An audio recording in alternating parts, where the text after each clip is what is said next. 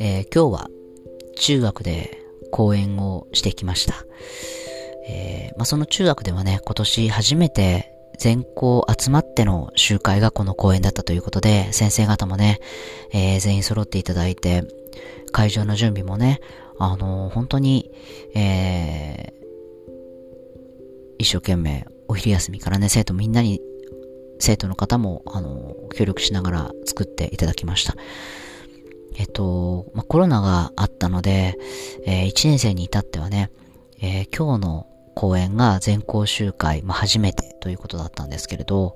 あの、とても、まあ、熱気のあると言いますか、えー、素敵な雰囲気の中で僕はお話をさせていただいたんですけれども、あのー、まあ、講演もね、もちろん真剣に聞いていただいたんですが、あのー、質問がすごく多かったんですよね。あのー、まあ、エテの会社の名前の由来は何ですかとか、うん、なぜロビットっていう名前を付けたんですかとか、えっ、ー、と、あとはネタ帳のね、話も僕講演の中でさせていただくので、今日ネタ帳を持ってたら見せ、見せてくださいみたいなお話もあったりとかして。で、えっ、と、その中に、まあ、21年やっていた中で、えー、一番辛かったことは何ですかっていう質問があったんですよね。で何かなーってちょっと考えながら、あの、もちろんね、21年やっていれば、えー、お金にね、忙しかった、えー、時期も何度もありますし、うん、これは、売れるだろうお客様にね、喜んでいただけるだろうって思った商品が全然売れないっていうね、全く、もう、どうしたのっていうぐらい反応がないっていう商品がね、もう本当に引退しようかなって思うぐらい反応がないっていう商品もあったりして。でもね、そこじゃないんですよ。僕が辛かったのはそこじゃない。あのね、やっぱりね、子供たちの笑顔を作るっていう、そんな思いで僕はエテを立ち上げたので、その笑顔をね、裏切ってしまった時ですね。一番辛かったのは。で、今まあクリスマス、あと10日クリスマスですか。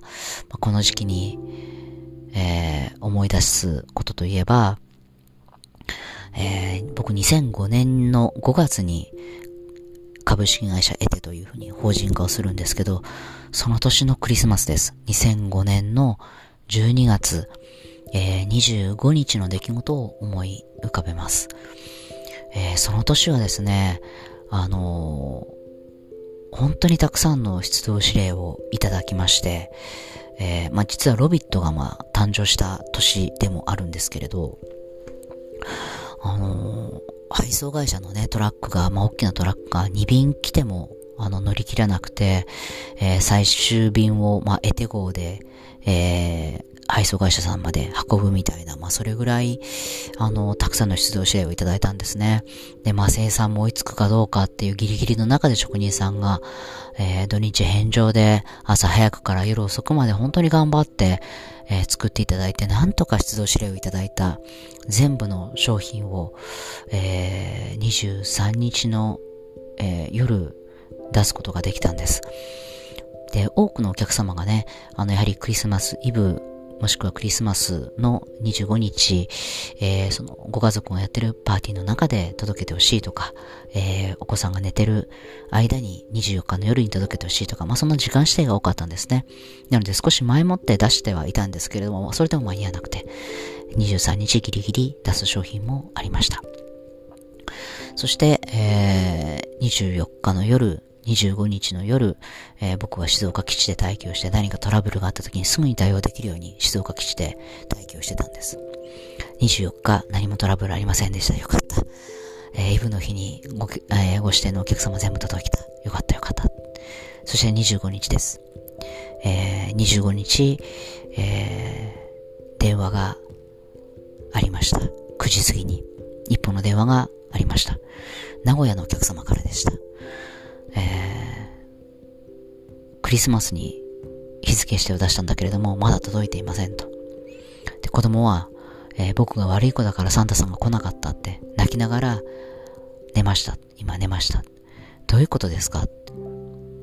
お叱りの電話でした。すぐにお調べしますということで、えー、僕はすぐに調べました。えー、名古屋のその配送会社で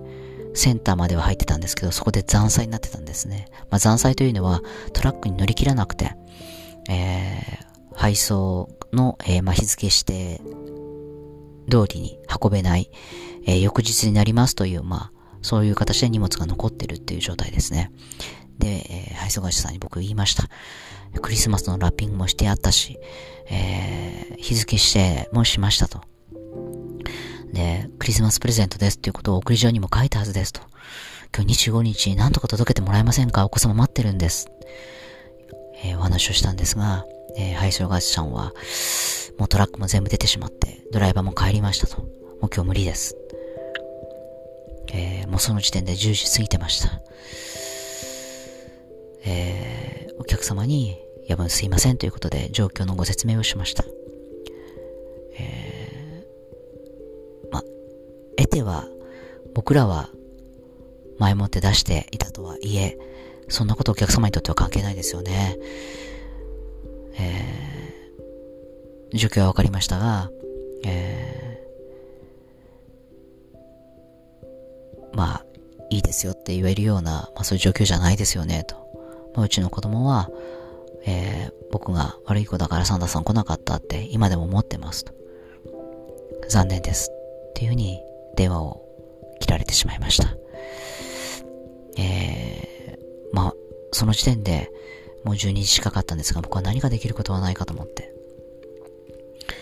えー、基地に、まあ、